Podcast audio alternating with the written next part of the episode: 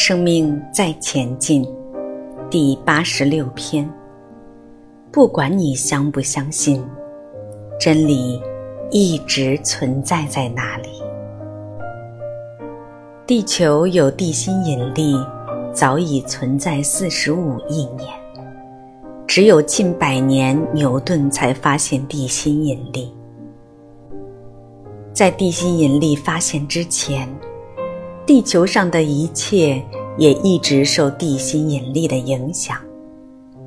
牛顿有一天坐在苹果树下，发现树叶掉下来，苹果掉下来，他就想：为什么都要掉下来？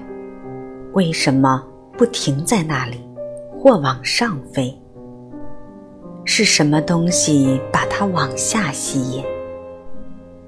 牛顿领悟出地里面有吸引力，这就是地心引力的概念，就慢慢被发现出来，但不是发明，因为就像真理那朵花一样，早就存在于那里了，所以。